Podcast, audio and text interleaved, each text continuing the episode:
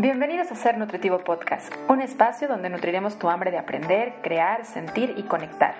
Soy Griselda Jiménez y junto a grandes colegas de la salud y buenos amigos, compartiremos contigo ciencia y experiencia para nutrir tu ser. Hola, bienvenidos a Ser Nutritivo Podcast. Es mucha alegría la que me da que estés escuchando este episodio. Hoy voy a compartir micrófono con una colega muy inspiradora, con una colega que además está llena de conocimiento, pero lo que más me encanta justamente de esta colega es su humanidad, que muestra ese lado humano que muchas veces en las cuentas de Instagram y en, la parte como del profesional de repente ocultamos un poquito.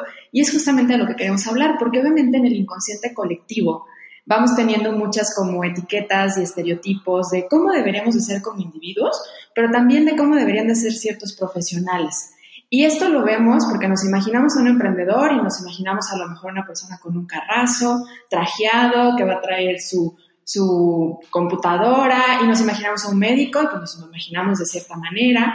Y simplemente con algunas profesiones nos podemos tener luego, luego una imagen mental de cómo debería de ser esa persona. Y pasa muchísimo con el nutriólogo, que piensas en nutriólogo y es más, todavía no lo conoces, Ahora con las redes sociales esto es un poco más complicado porque pues ya de repente ya lo viste, le viste la foto, viste lo que pone, pero antes era como llegabas al consultorio y ahora sí que tú tenías una imagen, ¿no? Y a lo mejor te lo imaginabas que iba a estar súper fuerte, si es hombre, una mujer súper curviada, eh, que nada más cuando la vas a ver en la calle va a estar comiendo eh, apios y va a comer lechuguita y que tal si te la encuentras en el restaurante y es diferente. Entonces, todo este tipo de, de colectivo imaginario que tenemos sobre cómo debería de ser un profesional, es justo lo que Diana y yo hoy como nutriólogas queremos platicar con ustedes, de cómo somos en realidad los nutriólogos. Y obviamente es que existen muchísimas facetas de nutriólogos, pero queremos que ustedes conozcan qué tipo de nutriólogas somos ambas.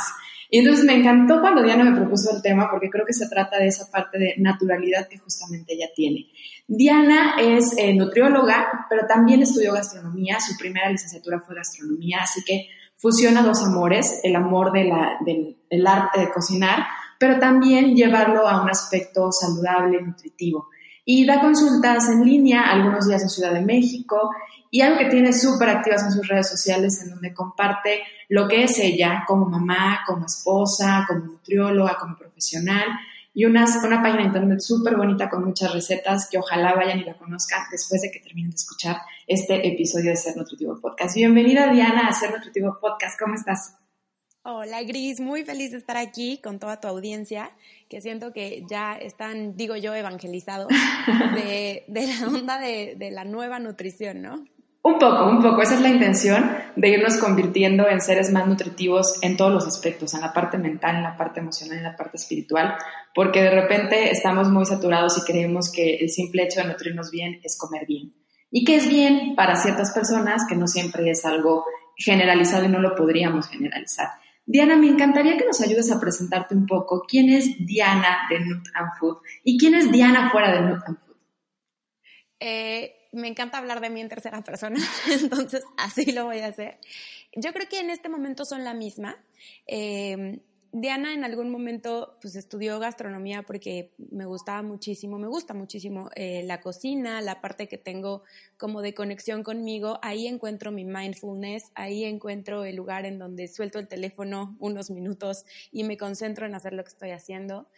Este, y de repente me di cuenta que esto también podía no solo como gustarle a la gente, sino también ayudarla. Y entonces es que estudio nutrición. Em, y pues sí, las complemento muchísimo. Me gusta que los pacientes se vayan con un menú rico, que digan, e, es broma que con esto voy a bajar o con esto me voy a sentir mejor o que con esto no voy a sentir que la quimio es horrible o que mis hijos van a comer bien. Yo creo totalmente en la nutrición familiar.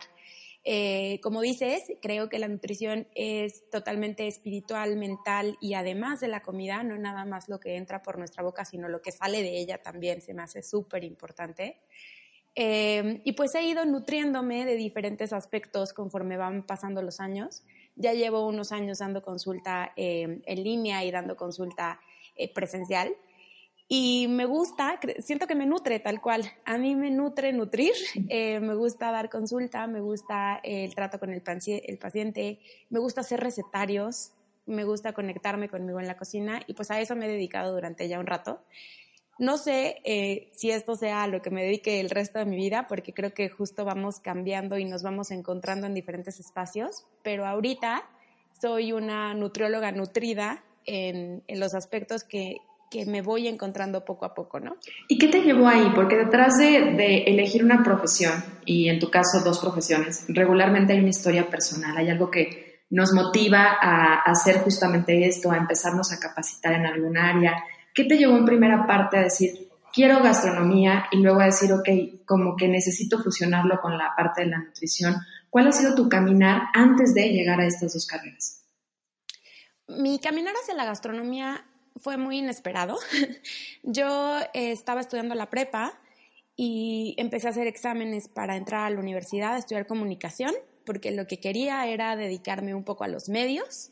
A mí me, gusta escribir, me gusta la entrevista, me gusta estas cosas. Y entonces pues a estudiar comunicación, pero mis papás me mandaron seis meses a Francia y a Suiza a estudiar francés. Y ahí cada vez que pasaba enfrente de una pastelería, de una panadería, yo decía como, no, yo lo que quiero es hacer esto. Entonces, en el momento que, que me habla mi mamá y me dice, oye, pues ya es hora de escoger, ya vas a llegar a México, ¿qué onda?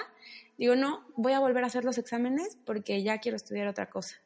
Y entonces, pues la verdad es que súper buena onda, me dijo, órale, pues está bien.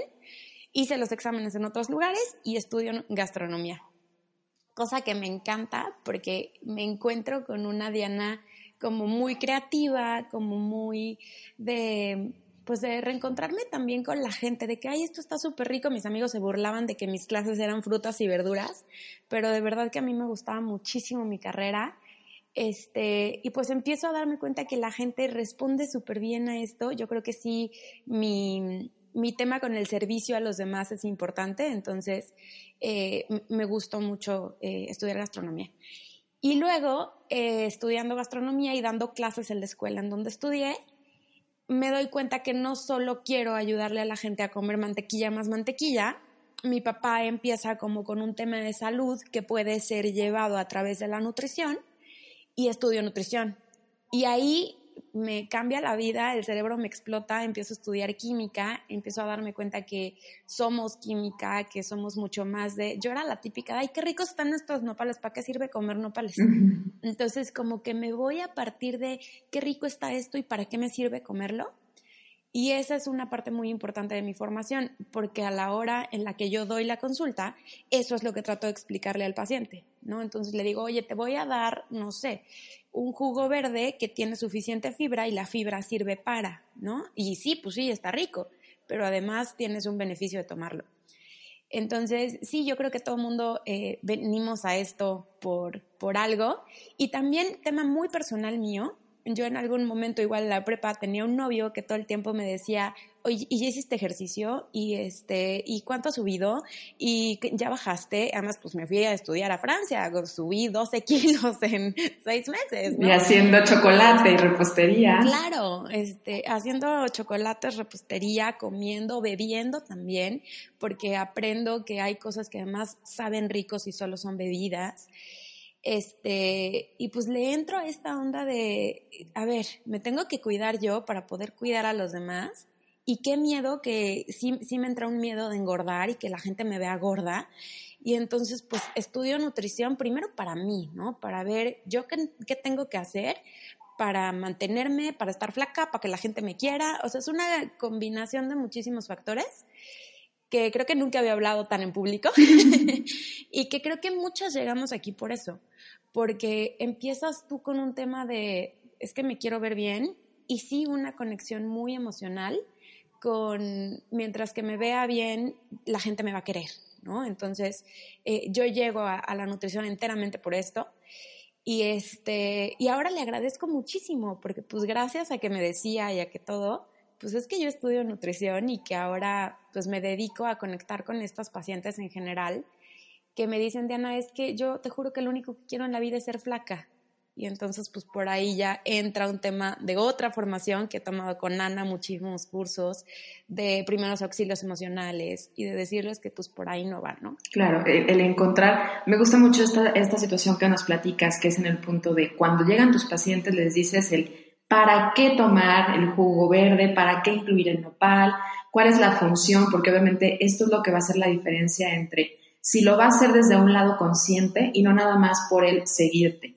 Y en el otro punto, el cómo muchas veces hay un trasfondo que no tiene nada que ver con eh, realmente el quererse cuidar, sino la búsqueda del amor, de la aceptación de otras personas, porque socialmente muchas veces esto se está condicionando, ¿no? Hay papás que de repente eh, en esta parte como de machista que tiene todavía la cultura mexicana le dice a la hija es que si tú estás gordita nadie te va a querer, es que te vas a quedar soltera, es que el marido te va a poner los cuernos. Entonces, todo este tipo también de, inconsciente colectivo que tenemos eh, nos lleva a tener mucha presión, no nada más al que es nutriólogo, sino a la mujer en general y hoy en día cada vez también al hombre en particular sobre cómo nos deberíamos de ver, cómo deberíamos de ser para que la sociedad nos acepte.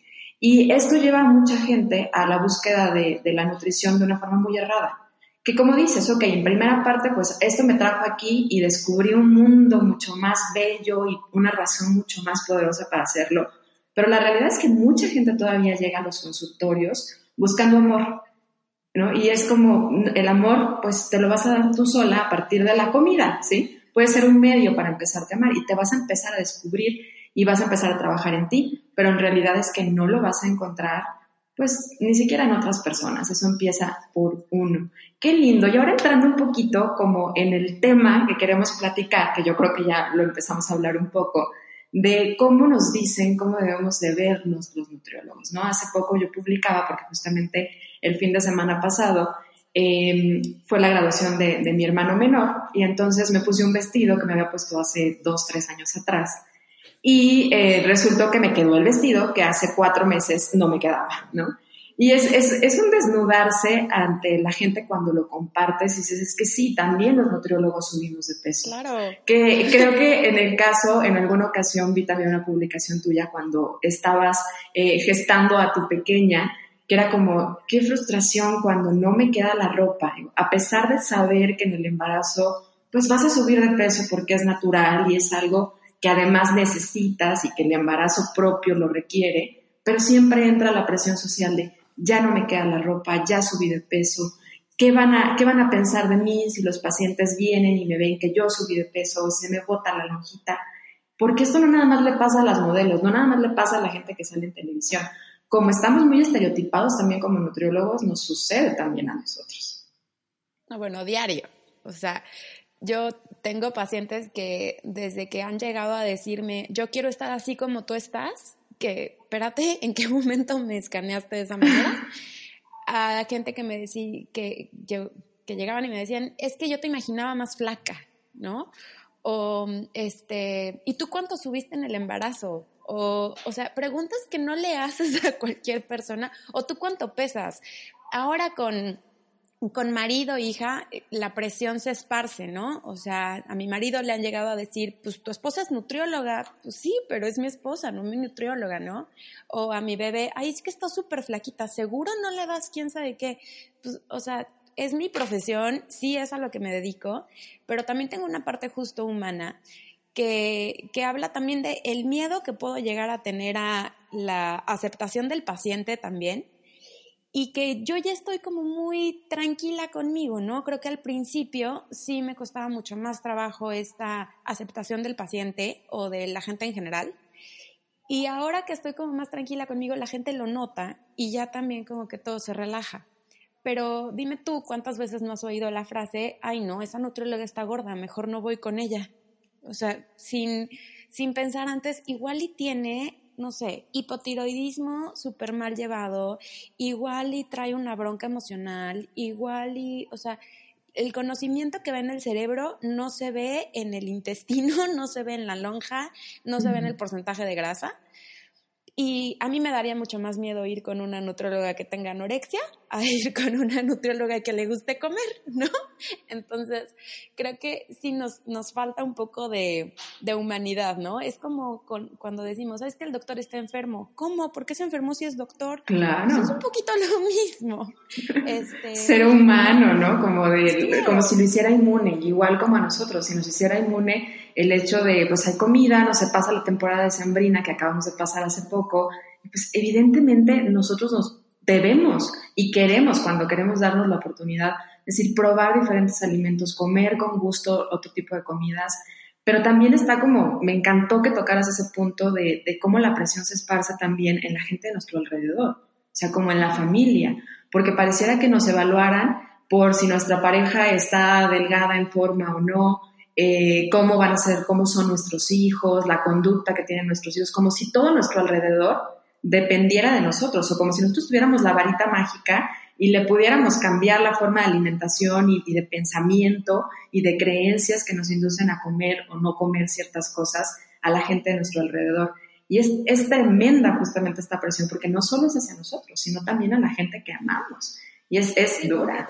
Sí. Sí, es, y además es muy cansada, ¿no?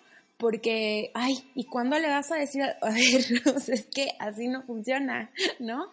O, o, de que te preguntan, ¿y tú qué dieta estás haciendo? No, pues yo hace mucho que no hago dietas, yo simplemente tengo el conocimiento en mi cerebro y entonces si desayuno, no sé, un pan tostado con eh, un huevo y aguacate, este, ya sé que esos son los macros que necesito en este momento, pero no estoy llevando una dieta tal cual, o no estoy haciendo las calorías de mi esposo, de mi bebé, de lo que sea, yo creo que sí tenemos como este chip interno en donde volteas a ver tu plato y no que lo juzgues, pero que sabes que estás comiendo. Claro, lo analizas como a manera, de manera rápida y dices, como que me faltó la verdurita. Ah, como que al final del día dices, ay, creo que hoy no he tomado tanta agua, ¿no? Hay un análisis un poco más consciente, pero no es como una revisión de cuántas calorías. Esto de hecho, a nivel mental no sería una forma saludable de vivirlo, porque imagínense si estamos en contacto constantemente, una con la báscula, con la gente que viene con ciertas condiciones, buscando a veces perder peso, buscando a veces cuestiones de salud y que nosotros estemos obsesionados, pues en realidad es que les vamos a afectar, como bien decías, mucho más que poderlos beneficiar. Creo que es, es un trabajo interno que cuando llegamos definitivamente no lo hemos hecho. Cuando llegamos a esta profesión, la profesión misma nos va llevando al autoconocimiento y a decir, hay que ser flexibles en la vida.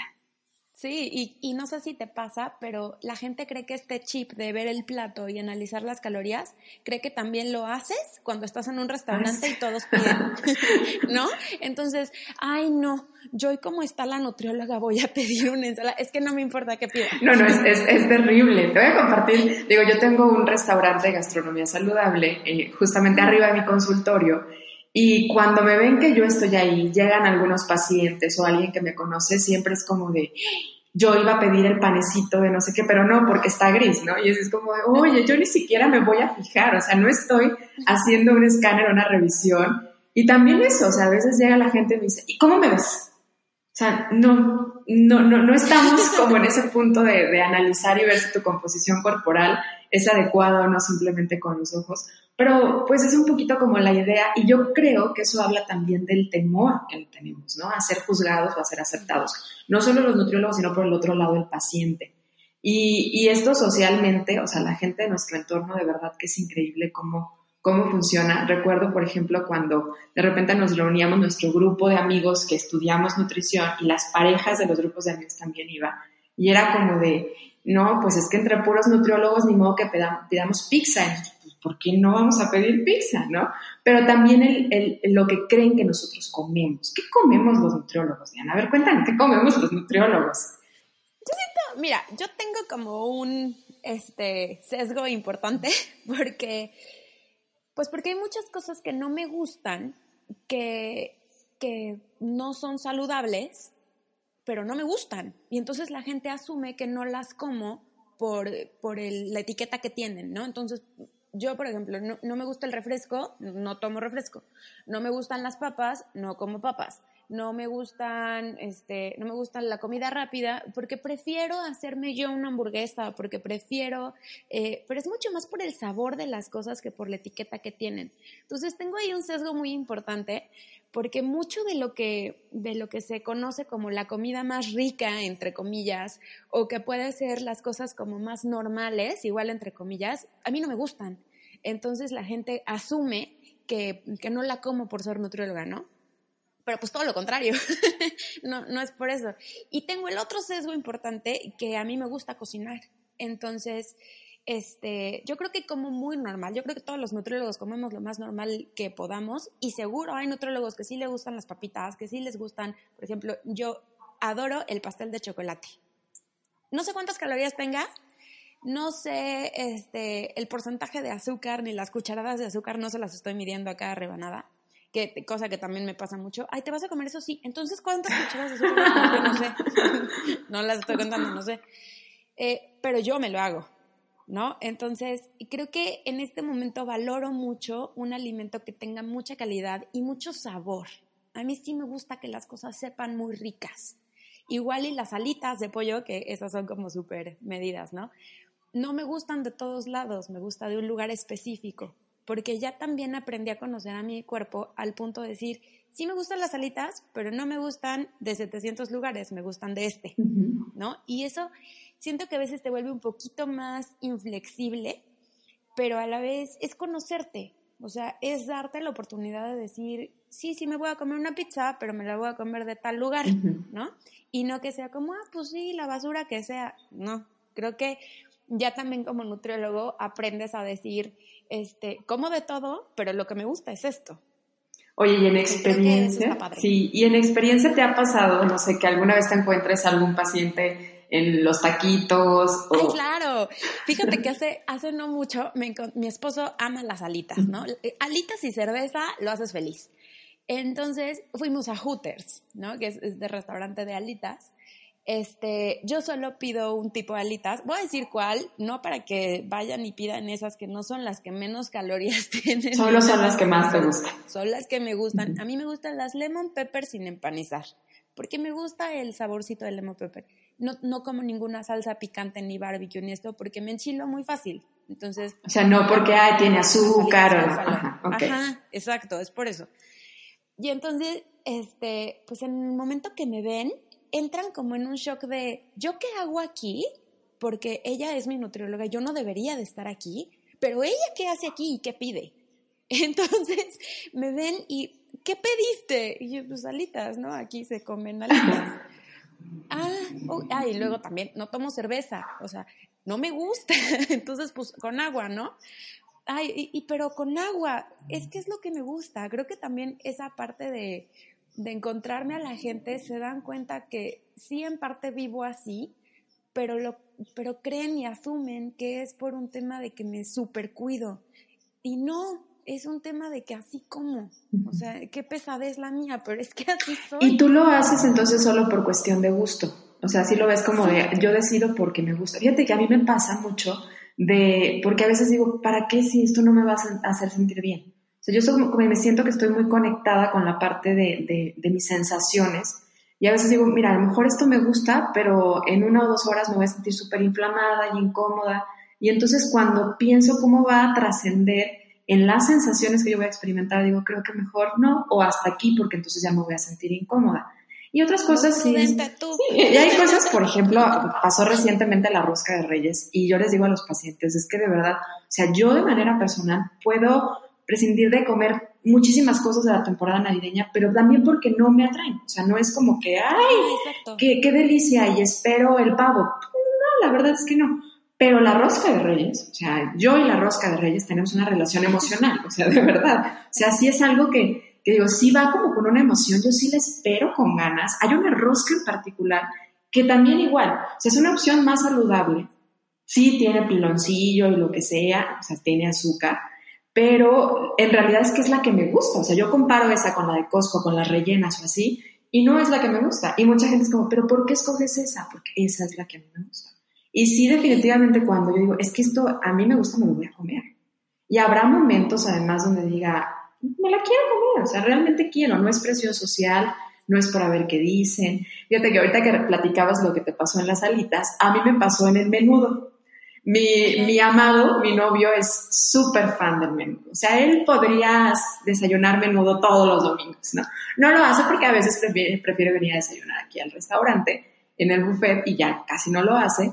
Pero en una ocasión me tocó eh, justamente ver a una paciente en el menudo. No, wow. O sea, fue y me dijo, es que yo no estoy comiendo. O sea, yo no estoy comiendo. Vine a acompañar a, a mi marido a que come, pero yo no estoy comiendo. ¿no? Es que ni siquiera me iba a fijar. O sea, yo de verdad la saludé por el hecho de saludarla, porque me dio alegría ver a alguien conocido, pero sí está mucho el, miedo. Lo que sí reconozco que yo hago, o que me tocó hacer en un tiempo, o que hice en un tiempo, y, y ahora lo analizo de una forma diferente, es que en el restaurante, eh, obviamente de repente faltan los meseros y entonces pues, le tienes que entrar a todo, ¿no? Le entro a todo. Y entonces iba a recoger yo los platos. Y algo que a mí me pasa mucho es que si yo veo que dejan las verduras, y es como de, ah, ¿por qué dejan las verduras? Tan ricas, ¿qué idea tienen sobre las verduras? Están ricas, una ensalada rica. Y entonces me pasaba que al principio recogía el plato y les decía, pero no te comiste las verduras. y yo nada más veía la cara así como, no, entonces déjamelo, me lo, me lo como. Ya después dije, ok, gris a la mesa recoger platos que tengan verdura no va a ir porque me cuesta trabajo. Pero en realidad es porque yo siento que hay mucha idea con que las verduras no son ricas. Y depende muchísimo la forma en la que las prepares. Entonces, pues sí, era como un poco de, no, mira, pruébalo, ¿no? Pero la gente lo sentía o yo veía como en su reacción, como me va a regañar o me va a castigar por no haberme comido las verduras. Y sí son como de las experiencias que de repente como nutriólogos pasamos y de mucha de la presión que tenemos también. ¿Cómo te fue con lo de, con, con tu embarazo en ese momento de la, de la ropa? A ver, Ah, retomando como... O sea, si lo veo ahorita, en este momento que ya tengo paz mental, me fue increíble. La pasé, eh, fue, un embarazo muy bonito, estaba muy conectada, me gustó mucho. Eh, creo, que, eh, creo que aprendí a conectarme diferente conmigo a partir del embarazo, pero yo creo que fue en la semana 28, o sea, me acuerdo perfecto, que justo me estaba poniendo ropa y decía, es que ya no quepo. Y no era, creo que en el embarazo falta que digamos un poco, es que no solo te crece la panza, no, también te crecen las boobies, también te puede crecer la cadera, también tienes más pompas, también, o sea, como que los depósitos de grasa crecen porque en algún momento vas a utilizar esa grasa, vas a hacer leche, o sea, esa grasa tiene una función, ¿no? Pero creemos, o en ese momento yo estaba con la idea de, es que esto no es panza. Entonces, es como si esto no es panza, no me queda. Entré en un drama, pero es que no te quiero contar. Lágrimas salían de mis ojos. Yo decía, es que, que o sea, de aquí para dónde me hago? Me faltan 10 semanas, este, un poquito más y ya no me cabe nada y no sé qué hacer y me puse a llorar de incontrolable entre la hormona, todo, bueno, yo en chilindrina de mal, mal, chilindrina. Y entonces pues ya entra Esteban a decirme como, ¿qué te pasa? Y se le ocurre decirme al señor, no pasa nada. No, no, mano. Esto se volvió la Tercera Guerra Mundial. ¿O cómo, ¿Cómo que no pasa nada? Le estás diciendo a una nutrióloga que no pasa nada si engordas. Y además en ese momento yo no estaba pensando como, eh, tengo un bebé adentro, Diana, conéctate. No, yo estaba pensando, estoy engordando y esto no está bien, ¿no? O sea, me estoy cuidando muchísimo, algo está pasando, este, en qué momento me salió una chaparrera, me quería matar. Bueno, total, para no saltar el cuento tan largo, me dice, pues no pasa nada, vamos y compramos más ropa y se soluciona el tema. Y ahí fue como un, pues sí, ¿verdad? o sea, hay más tallas, hay ropa de embarazo, yo seguí usando mi ropa normal. Y sí fue como un shock muy fuerte darme cuenta que me podía dar ese permiso, que no pasaba nada, que mi cuerpo en algún momento iba o no a regresar porque también había tenido un cambio importante. Luego entra la presión de, ¿y cuándo te volvieron a entrar tus jeans, mamacita? Pero ese es después. Este, pero en ese momento creo que me cambió muchísimo cómo vi el embarazo y me tranquilicé. Me tranquilicé, Jimena empezó a, empezó a crecer diferente. Cada vez que íbamos al, al, ultrasonido me decían, es que a la niña le falta grasa. Y yo, o sea, decía, porque toda me la estoy quedando yo. O sea, era todo un tema. Pero fue, fue difícil en su momento.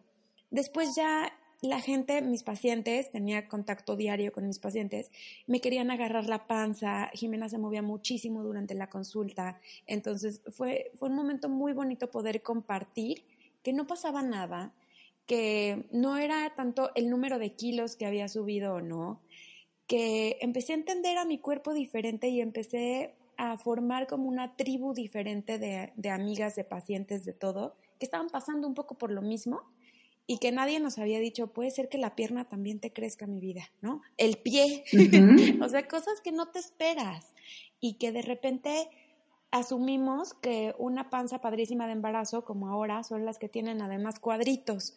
No, es que por, ahí no va. Sí, que tienen dos meses y ya las ves otra vez con sus cuadritos y como si no hubiera pasado nada. De hecho, es como, como el respeto, creo yo, al cuerpo y entender qué está haciendo el cuerpo, por qué está necesitando esta grasa porque la grasa tiene una función. Estás embarazada o no estás embarazada, pero realmente el peso viene a decirnos algo y es una necesidad en ese momento para tu cuerpo o para tu mente, de algo que tienes que trabajar y darle un sentido. En el caso del embarazo, bueno, pues es que es, natural. Y el que sea natural significa que lo voy a ver como con aprecio, entendiendo que tiene una función en este momento y en lugar de empezar a tener rechazo al cuerpo, porque además en el caso del embarazo, obviamente ya le estás gestando a tu bebé una cuestión como emocional, ¿no? Eh, a veces no estamos muy conscientes que la mujer embarazada le está generando unas sensaciones y emociones a su bebé. Y todo esto al final, o más bien al inicio de la vida como tal, le va generando ciertas condiciones de epigenética, o sea, de cómo va a traducir toda esa información tu bebé. Entonces, si bien lo más ideal es que sea un ambiente tranquilo de tu alrededor, como de repente estas presiones sociales, en lugar de ayudarnos, nos afectan un poco más a vivirlo con mucha presión sobre cómo nos deberíamos de ver embarazadas. Y esto ahorita que contabas de, los cuadritos cuando está la panza y los cuadritos, pues creo que en las redes sociales de repente los vemos demasiado, ¿no? Sí, o sea, sientes una presión brutal. Yo me acuerdo también en otra anécdota de embarazo que en algún momento yo dije como, ay, necesito ahorrar muchísimo para, no sé, que quería una silla o algo para Jimena cuando naciera. Y alguien muy cercano a mí me dijo, mejor, mejor ahorra para la lipo. Años. en ese momento, claro que lo sentí súper agresivo, claro. ¿no? Como, como dije, eh, eh, o sea, de verdad me estoy poniendo gigante, ya nadie me va a querer, te digo que esta relación del amor con el peso, no, fue, fue súper fuerte. Y después entendí que no me lo estaba diciendo a mí, igual y se lo estaba diciendo a ella, pensando como a mí me fue así y yo lo que hubiera querido era eso. Entonces también tomar como esta presión social y esta inconsciencia en el momento que decimos las cosas, en, no me lo están diciendo a mí, se lo están diciendo a ellos, ¿no? Entonces, estás enorme. O sea, yo puedo entender eso como, ¿te estás dejando ir o te ves súper bonita, qué bonita panza. Claro, la interpretación depende de ti. Claro. De cómo estés tú en ese momento y de cómo lo quieras tomar. Y, y comprendiendo, hay una, una frase creo que es de la Biblia que dice, no, lo que dice la boca es lo que trae el corazón. O sea, la mayoría de las veces lo que la gente te va a decir, pues viene de allá adentro, viene de lo que, de lo que ella quería o ella necesita escuchar en ese momento. Porque la verdad es que a veces lo decimos en voz alta. Se lo decimos a alguien más, pero nos lo estamos diciendo a nosotros. Y es como entrar como en ese lado de, de, decidir qué si dejas entrar a tu cabeza y qué si dejas que se vuelva una emoción, un sentimiento mayor en ti y qué vas a tomar con mayor libertad. Qué bonito, Diana. Vamos a entrar a nuestra recta final del episodio y para cerrar, hay tres preguntas que regularmente le hacemos a nuestros invitados basándonos en la idea que tiene justamente este podcast, que es que el ser humano se nutre de la parte mental, física y espiritual. Tú, Diana, ¿cómo disfrutas nutrir tu cuerpo? Ay, mi cuerpo me gusta comer rico, de verdad que sí lo disfruto mucho, disfruto ver un muy buen aguacate. Este, Van varias veces que dices aguacate, creo que eres fan del aguacate. Okay, Este, me gusta ir a comprar mi pan o hacerlo yo. Eh, creo que estoy atrapada en una esposa de los 50. Y entonces a mí me gusta hacer mi pan, tener mi huertito de plantitas, o sea, toda esta parte de, de poderme conectar con, mis alimentos, yo casi cocino prácticamente todo lo que como. Este, aunque hay alguien que amablemente nos ayuda en la casa, lo mío lo hago yo. Entonces, a mí me gusta como tener esta conexión física con, con cuidarme así, ¿no? Con, con hacer. Y lo hago también con mis amigos. O sea, si quiero, yo sí demuestro amor de esa manera. Si quiero decirle a alguien, ay, te quiero mucho, lo invito a desayunar y yo le preparo. Para, para mí es importante esa parte de, de nutrirme físicamente con lo que como que me guste mucho, que esté muy rico.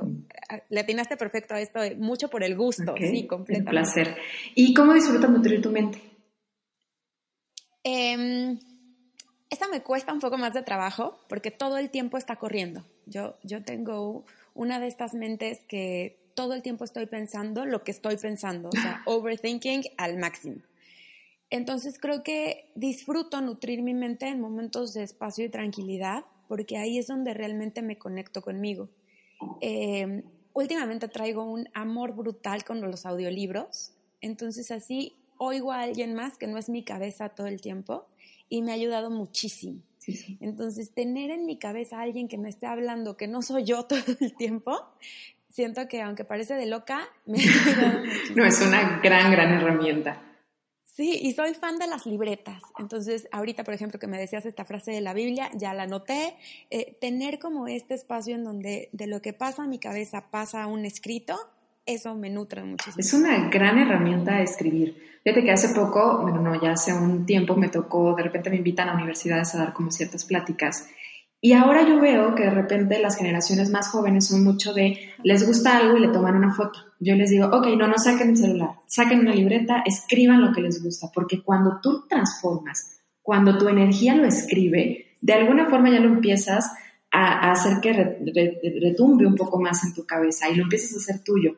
Porque eso de de repente capturamos imágenes y un montón y no, no se vuelven en parte más que de tu celular, ¿no? Escribir es una gran, gran herramienta para hacerlo tuyo. ¿Y cómo disfrutas nutrir tu alma? Ay, soy muy, ahora como que en, en, estos años, yo creo que del 2006 para acá, he tenido como una práctica de agradecimiento mucho más consciente, en donde sí, de verdad, todos los días despierto eh, y en cuanto despierto, antes de bajar los pies y antes de abrir los ojos, solita mi primer pensamiento es, ¿qué estoy agradeciendo hoy? Entonces, todos los días, antes de dormir y al despertar, el día antes de dormir de repente me cuesta, pero al despertar ya lo traigo como tatuado, eh, que agradezco todos los días y hay días que son cosas súper, que tengo agua caliente, ¿no? Cosas que no valoramos tan fácil y otras son como me desperté. O sea, eh, estoy aquí, tengo un día más, tengo, tengo una oportunidad más, dormí delicioso, estoy calientita, tengo una pijama. Em, el otro día fui a un viaje con Cici Garza y se moría de risa porque me decía, es que tienes muchísimas cosas chiquitas que te gustan. Y pues sí, o sea, me gusta poner mis pies en una toalla, ¿no? E-, esa sensación es muy rica. Eh, me gusta caminar en el pasto. Y entonces, si vas agradeciendo así, cosas chiquititas que te van pasando todos los días, creo que tu nivel de espiritualidad, cuando llega algo que te parece formidable, lo ves con otros ojos. Qué lindo. ¿Y cómo llegaste a hacerlo como algo más tatuado, como algo más natural? ¿Cómo llegaste a hacerlo? O sea, desde el principio pues así. Tomé, tomé el curso de Diseña la vida que se te antoja con Ana Arismendi y me di cuenta que mi parte espiritual estaba bastante pobre porque yo vivía en este rush de paciente consulta lo que sigue así todos los días y no me estaba dando cuenta que los años pasaban, los días pasaban y yo seguía enrolada en lo mismo. Hasta que dije, no, tengo que ir poniendo lo mejor de mi día. Y entonces empecé a poner al, al final de la consulta lo mejor de mi día, el mejor paciente, este, lo que más me había gustado, la mejor receta. Así me fui poco a poquito y ahora lo llevo a mi vida cotidiana y a mi vida, o sea, lo más sencillo posible. Mientras más sencillo es el agradecimiento, creo que más me entra, ¿no? Eh, trato de que Esteban también, eso sí, eh, me, me pegue un poco, ¿no? Porque igual y le digo, ay, mi amor, ¿qué tal que cenamos tortillas de nopal y no me pela? Pero ¿qué tal que le digo, mi amor, ¿qué tal que agradecemos juntos y eso ya como que me lo pela más? Entonces trato de hacerlo una actividad muy familiar. Igual a Jimena cuando despierta le digo, ¿ya viste qué bonito está el cielo? ¿Ya viste qué bonito están cantando los pajaritos? O sea, cositas chiquititas creo que te hacen ser más agradecido con las cosas grandes que tenemos. Definitivo. qué bonito. Empezar con qué bonito que estamos aquí. Claro, oye, qué lindo, qué linda, qué linda como herramienta que tienes y que nos acabas de compartir de la gratitud y de la gratitud de las pequeñas cosas que a veces están ahí y que no tienen nada que ver con nosotros ¿no? Porque a veces nada más estamos viendo como nuestros logros, lo que nosotros hicimos. Ajá. Y es como, oye, pues ahí está el pasto, ahí está la toalla, siente el abrazo de la toalla cuando sales. Está el agua caliente, hay veces que no hay agua caliente y cómo te transforma.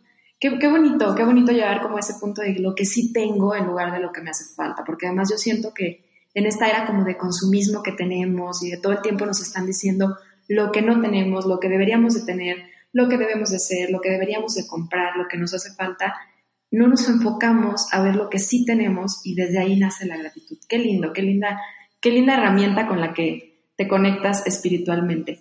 Y hay una pregunta que recientemente comencé a agregar a las entrevistas porque creo que le da como un espíritu de trascendencia y nos ayuda a conectar con esa trascendencia que tienen nuestros invitados. Si tú, Diana, tuvieras el libro de la vida ahí enfrente de ti ahorita, en Cuernavaca, lo tienes ahí y tienes solamente la oportunidad de escribir una frase para futuras generaciones, ¿qué les dirías?